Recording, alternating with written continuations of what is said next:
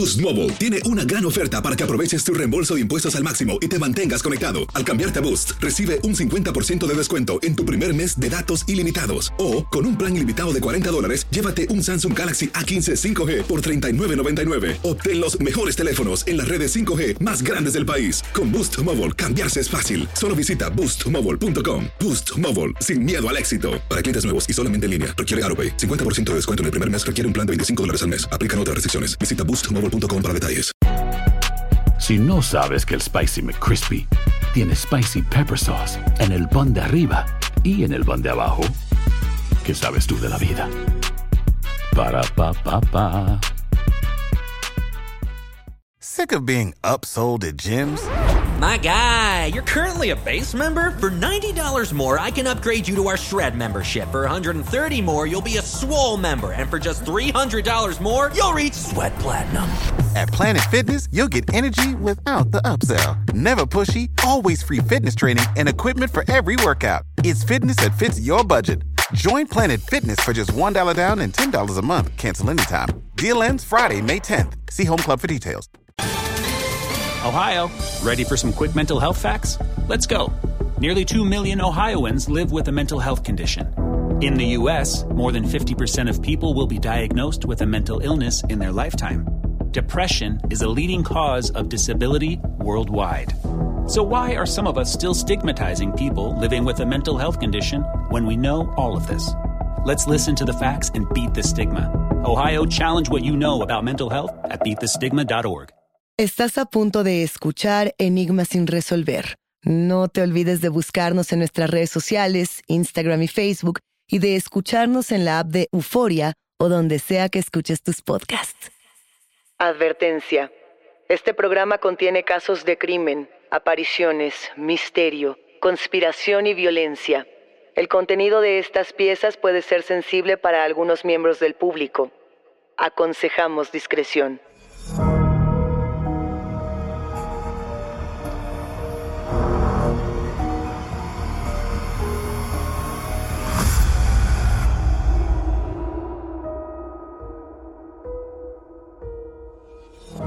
Archivos enigmáticos. Vilma Trujillo, una madre de familia y miembro de una comunidad cristiana en Nicaragua, fue acusada de estar poseída y murió quemada en la hoguera después de varios días de agonía. Conoce esta historia reciente de la vida real que publicamos por primera vez el 21 de noviembre para escuchar los detalles del escalofriante ritual de oraciones de sanación al que fue sometida y que todavía tiene consternada a la comunidad internacional.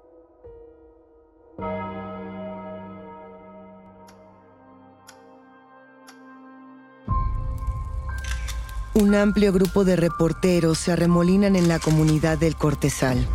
Han viajado durante horas para llegar a esta región oculta en Nicaragua. Vienen a cubrir una de las noticias más inquietantes de los últimos años. Mujer muere quemada durante un exorcismo en el patio de una pequeña iglesia evangélica. Los responsables, el pastor de la comunidad y sus seguidores. Todas las cámaras apuntan hacia el rostro de un joven de no más de 23 años. Repite a la cámara cómo te llamas, cuántos años tienes, dinos qué hiciste. Repican las voces frente a él. El joven mira las distintas lentes y micrófonos desorientado. Su nombre es Juan Gregorio Rocha, pastor de la Iglesia Visión Celestial de las Asambleas de Dios, y está acusado de quemar viva a una mujer durante un exorcismo. ¿Por qué quemaron a Vilma Trujillo? Interrogan los periodistas antes de que Juan Rocha sea llevado a prisión. Es que eso no fue así, alcanza a decir el joven pastor. Ella estaba endemoniada y se suspendió en espíritu, levitó y cayó en el fuego. Este misterio enigmáticos pulsa y arde en la memoria de la comunidad, pero las flamas no desvanecen las preguntas y el dolor de la familia. Soy Luisa Iglesias y les doy la bienvenida a este nuevo episodio de Enigma sin resolver, el exorcismo de Vilma Trujillo, la tragedia que conmocionó a Nicaragua.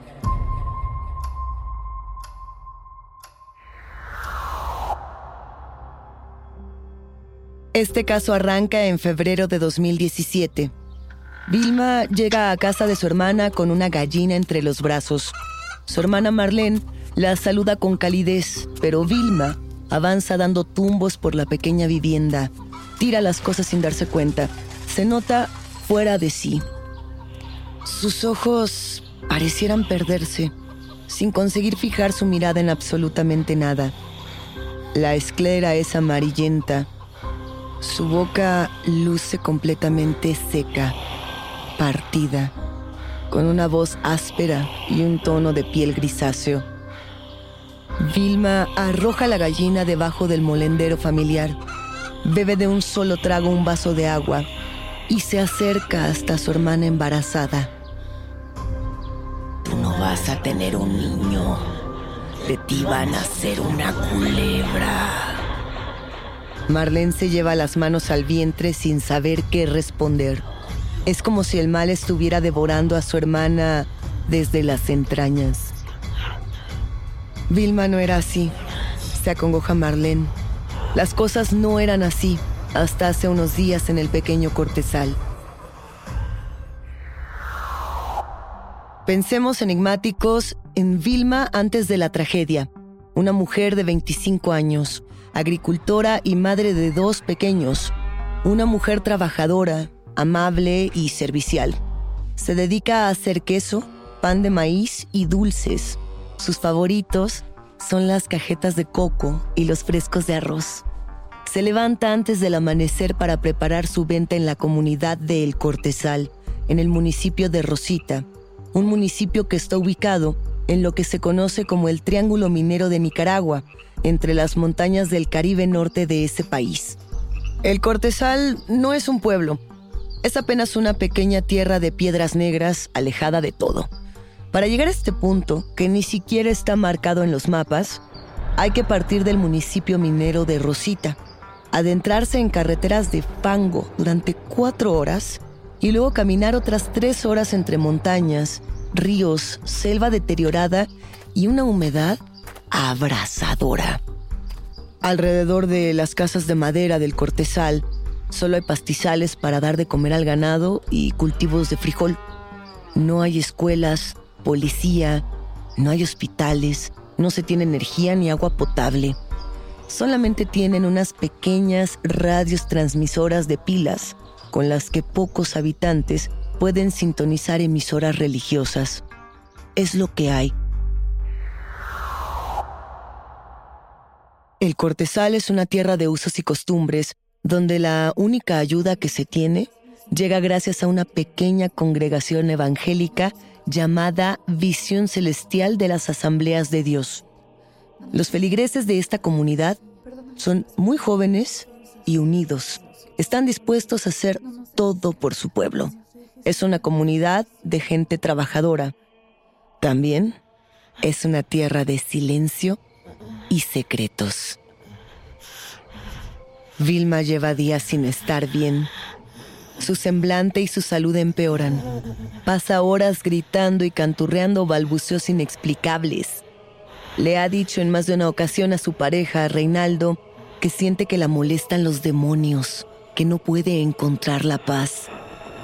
La tía de Vilma, Ángela, su padre, Catalino y Reinaldo piensan que esto podría tener que ver con un remedio que el curandero del cortesal le ha dado a Vilma desde hace unos días. No tienen manera de saber de qué está hecho aquel remedio, pero desde que lo tomó, las cosas van de mal en peor. La familia la observa en silencio. Algo está pasando con Vilma. ¿Cómo pudo haber enfermado de la noche a la mañana? Conforme los días transcurren, el desasosiego es cada vez mayor. Reinaldo ha intentado que Vilma deje de tomar el menjurje que le dio el curandero. Pero Vilma ya no es la misma. No lo escucha a él ni a nadie. Es como si estuviera perdida dentro de sí misma. Los demonios le hablan. Llora todo el día, repite cosas sin sentido. Luego enfurece. Mi Vilma dice que la molestan los demonios. Se lamenta Reinaldo. Vilma tiene que ir a un médico tiene que ser atendida por un especialista, afirma su tía Ángela, pero el doctor más cercano al cortesal está a un día de camino, y al no tener ninguna otra alternativa, deciden llamar al joven pastor de la iglesia Visión Celestial, Juan Rocha, quien siempre ha estado ahí para ellos. Enigmáticos, cuando hablamos de fe y cuando hablamos de comportamientos extraños y en ocasiones siniestros, generalmente el primer recurso en el que pensamos puede ser un médico, atención médica para saber qué es lo que está ocurriendo con nosotros, si estamos teniendo un cuadro de algún trastorno psicológico, si estamos presentando distintos síntomas que ya hemos estudiado, como puede ser la glosolalia, cuando parece que estamos hablando otros idiomas o cantando en otras lenguas y quizá no estamos diciendo absolutamente nada, pero ante todo ello, cuando no hay nadie alrededor, ¿qué podemos hacer? ¿Qué harían enigmáticos si se encontraran en un paraje absolutamente distante de todo y necesitaran ayuda? ¿A quién ustedes tendrían que recurrir? El pastor de 23 años, Juan Rocha, llega a casa de Vilma la mañana del 15 de febrero. A pesar de que Vilma está lúcida en ese momento, el dolor en su cuerpo y alma no la dejan descansar. Vilma está endemoniada. Vilma necesita ser liberada del mal que la ha hecho caer en el pecado. Estas son las palabras del pastor. Acompañado por algunos de sus seguidores, la invita a aliviar su malestar al interior de la humilde iglesia. Vilma y su familia, desesperados, aceptan. Ella camina junto con Juan Rocha y algunos de los familiares del pastor a través de un sendero marcado por lodo y piedras resbalosas. Al cabo de una hora de caminar, suben por una colina hasta llegar al templo Visión Celestial. Esta pequeña congregación ha llegado a llenar desde hace unos años los vacíos de una comunidad que no tiene recursos. Son los doctores, policías, psicólogos y obreros del pueblo. Pero también son los líderes. Vilma y su familia confían en esta iglesia y su pastor, pero en esta ocasión algo no se siente natural. Algo en el ánimo y en la complicidad del pueblo no cuadra con la calidez habitual. Las miradas, los murmullos, los cuchicheos, el caminar distante de sus viejos compañeros de cosecha. No, algo no está bien. Vilma entra a la pequeña vivienda de Juan Rocha que se encuentra frente al templo de la visión celestial.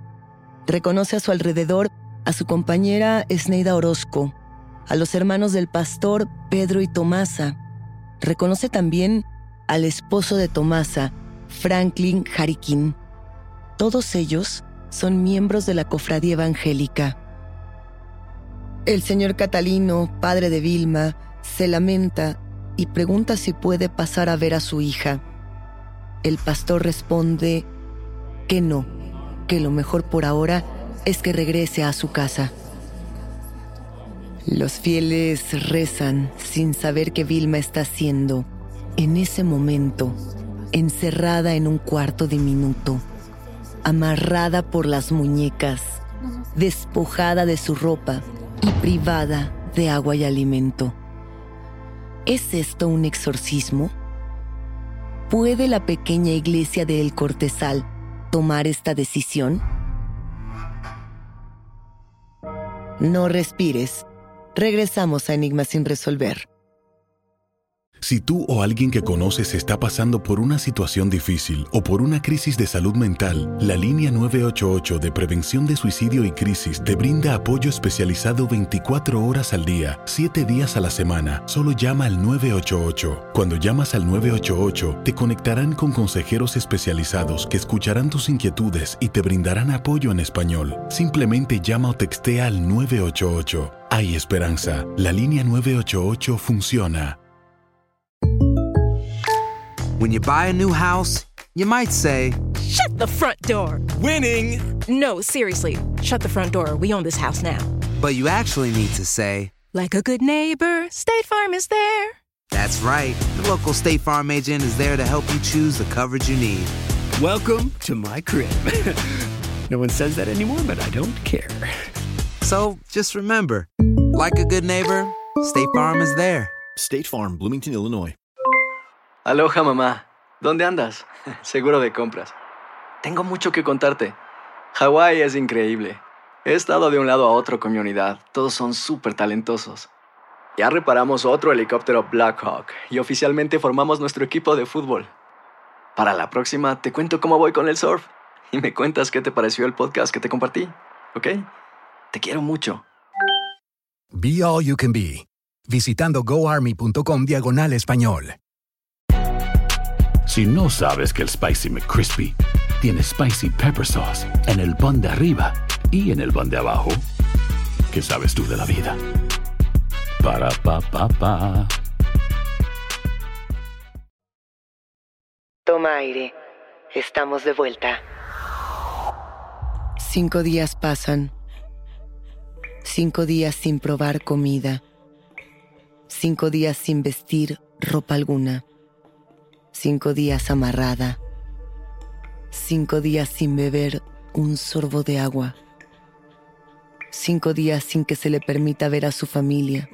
Sin contacto con alguien que le muestre un mínimo de empatía. En el cortesal circulan los rumores de las condiciones extremas en las que el pastor y su congregación mantienen oculta a Vilma. Hablan de golpes y tortura. Nadie confirma. Nadie niega. Pero no, no dejan de hablar. No, si supieras ese día que estuvo Vilma, pobrecilla, estuvo muy mal. Vilma dice que los demonios no la dejan en paz.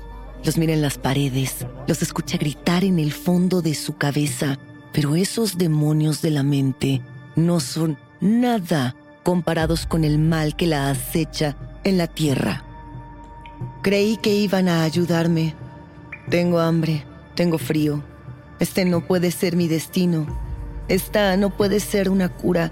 Este es un castigo y no he hecho nada para merecerlo.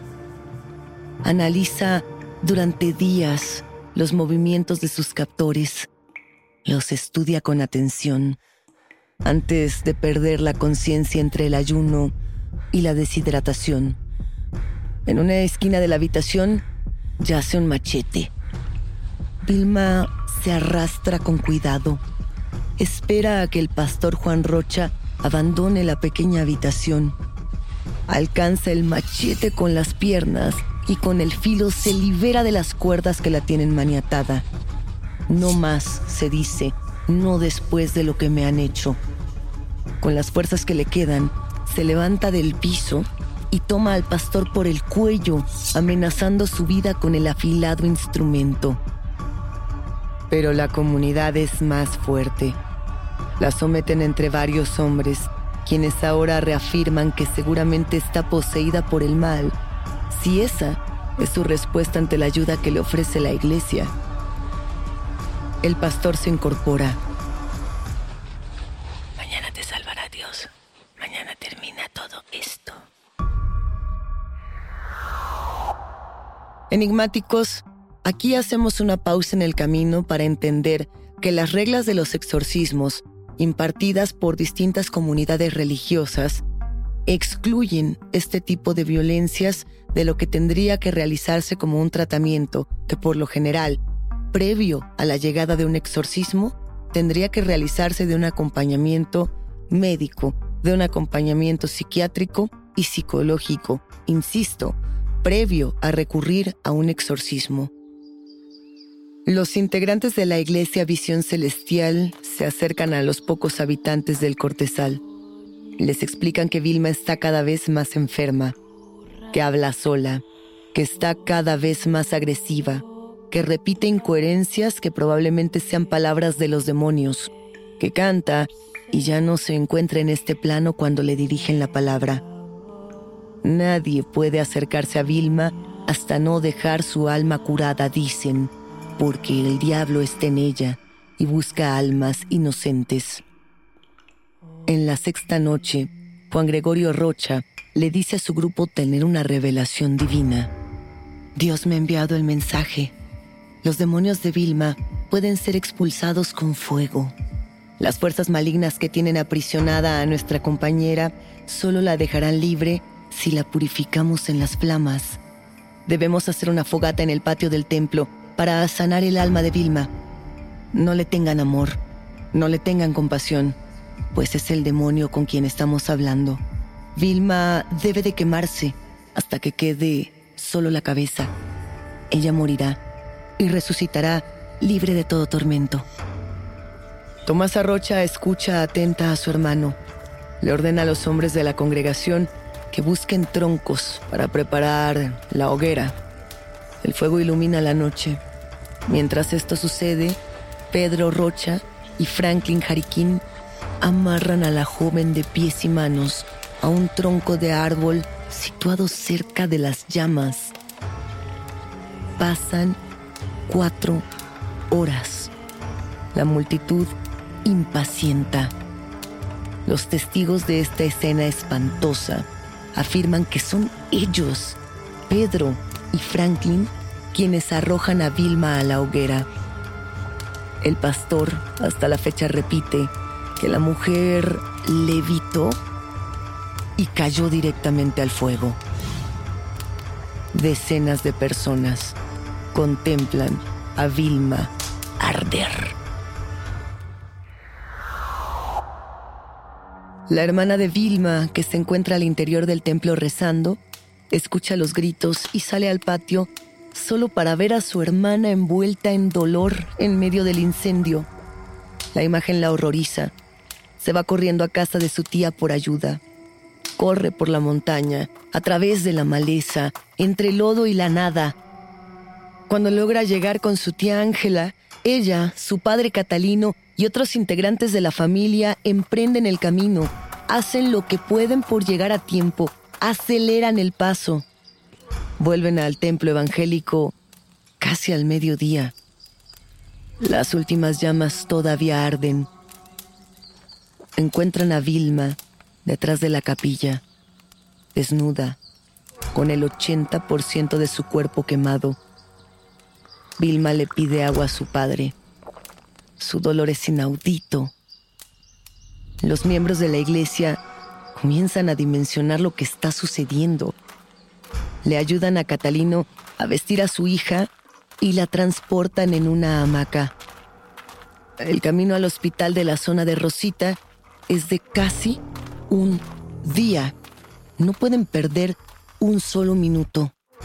El doctor David Sarabia Flores, director del Hospital Rosario Pravia, observa el cuerpo de Vilma y permanece sin palabras. Vilma presenta quemaduras de segundo y tercer grado en el tórax, el abdomen, la cara, detrás de las orejas, en muslos y piernas. Estas quemaduras son clasificadas como no compatibles con la vida. Entre doctores y enfermeras limpian sus heridas, le realizan exámenes y le suministran analgésicos extremadamente potentes para que pueda soportar lo que sigue, porque saben bien que la profundidad de las quemaduras y su extensión son insoportablemente dolorosas para la paciente.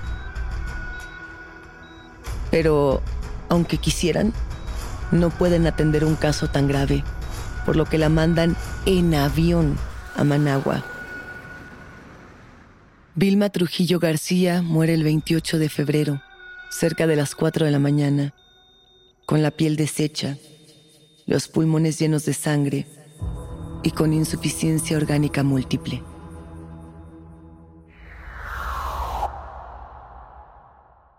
Volvemos hasta donde se encuentran las cámaras, arrinconando al pastor.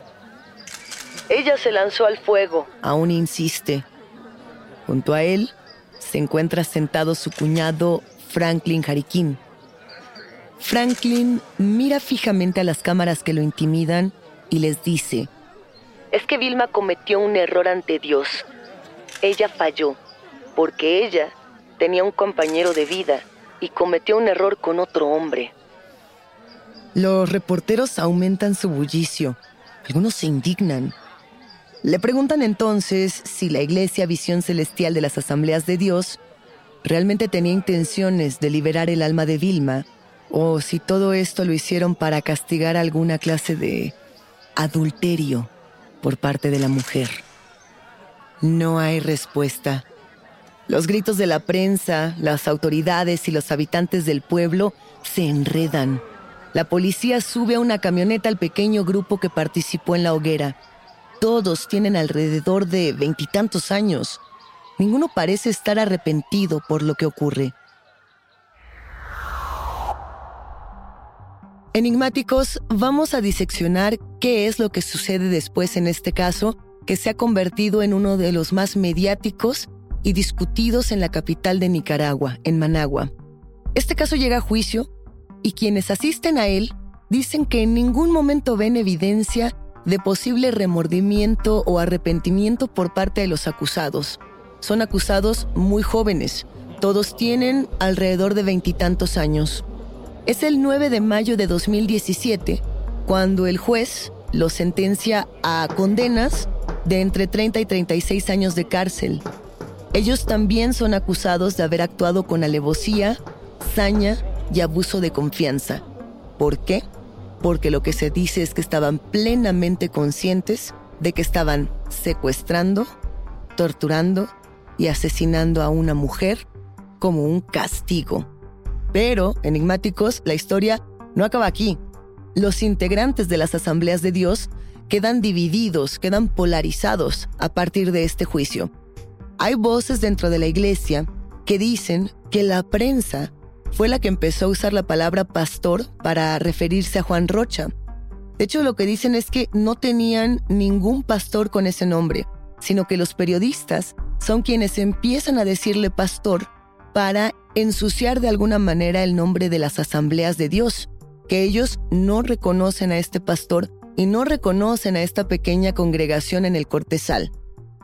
Por otro lado, hay otro grupo de la propia iglesia que lo que reconoce es que Vilma seguramente tenía un padecimiento mental y no estaba poseída por ningún demonio, por lo que de entrada no era necesario ejercer un exorcismo y que si ese hubiera sido el caso, para empezar se había tenido que requerir de atención psicológica, psiquiátrica, médica, exámenes, pruebas, un montón de pasos que esta iglesia, que esta congregación no llevó a cabo.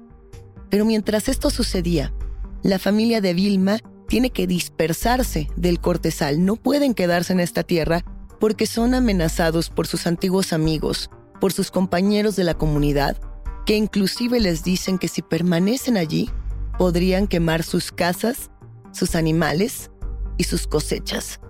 Esta familia se queda con ese dolor. Tienen que irse. Pero hay un rumor. Y de esto, enigmáticos, tenemos que hablar. Hay un rumor en la comunidad del Cortesal que apunta que Vilma comenzó a tener estos síntomas por un menjurje. Recordarán que lo comentamos al inicio por un menjurje que le dio un curandero. Se dice en la comunidad que este curandero violó a Vilma, que abusó sexualmente de ella y para que ella no pudiera decir nada, le dio una droga tan poderosa que la enloqueció. Y esto fue lo que hizo que la iglesia la acusara de haber tenido relaciones sexuales fuera del matrimonio. Se dice que el curandero que le dio este menjurje a Vilma nunca fue interrogado, nunca fue detenido y que sigue caminando libremente en la comunidad del Cortesal. El exorcismo de Vilma Trujillo es uno de los muchos casos que lamentablemente se viven día a día en regiones del mundo donde se malentienden los trastornos de salud mental. Vilma, como muchas otras personas que han perdido la vida durante exorcismos fallidos, no podrá regresar a contarnos su historia, pero las personas del Cortesal siempre la recordarán como esa mujer que vendía dulces y pan de maíz, y que siempre era atenta y cariñosa con su familia y su comunidad. Nunca sabremos qué pasó realmente con Vilma Trujillo. Hasta aquí llegamos con este caso por ahora. Yo soy Luisa Iglesias y ha sido un macabro placer compartir con ustedes enigmáticos. Gracias por escucharnos y no se olviden de suscribirse o seguir el show para no perderse ningún misterio. Recuerden que pueden escucharnos a través de la app de Euforia o donde sea que escuchen sus podcasts. Nos encontraremos en el próximo Enigma sin resolver.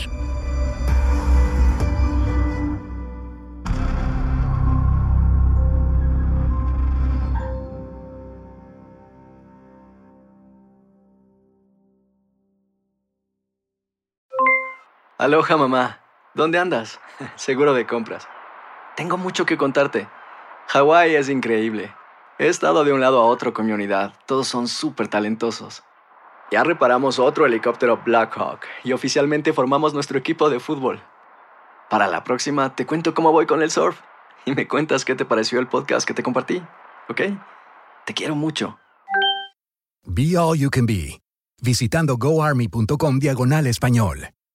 ¿Sabías que la línea 988 de prevención de suicidio y crisis ahora ofrece opciones de mensaje de texto y chat en español? Si tú o alguien que conoces está pasando por una situación difícil o por una crisis de salud mental, la línea 988 te conecta con ayuda especializada 24 horas al día, 7 días a la semana. Ahora puedes llamar o textear al 988 o visitar la página línea988.org para hablar con un consejero especializado en tu idioma. Hay esperanza. La línea 988 funciona.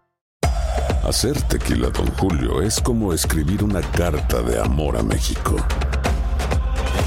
Beber tequila, Don Julio, es como declarar ese amor al mundo entero. Don Julio es el tequila de lujo original, hecho con la misma pasión que recorre las raíces de nuestro país. Porque si no es por amor, ¿para qué? Consume responsablemente. Don Julio Tequila, 40% alcohol por volumen, 2020. Importado por Diageo Americas, New York, New York. Si no sabes que el Spicy McCrispy tiene Spicy Pepper Sauce en el pan de arriba y en el pan de abajo, ¿qué sabes tú de la vida? Para, pa, pa, pa.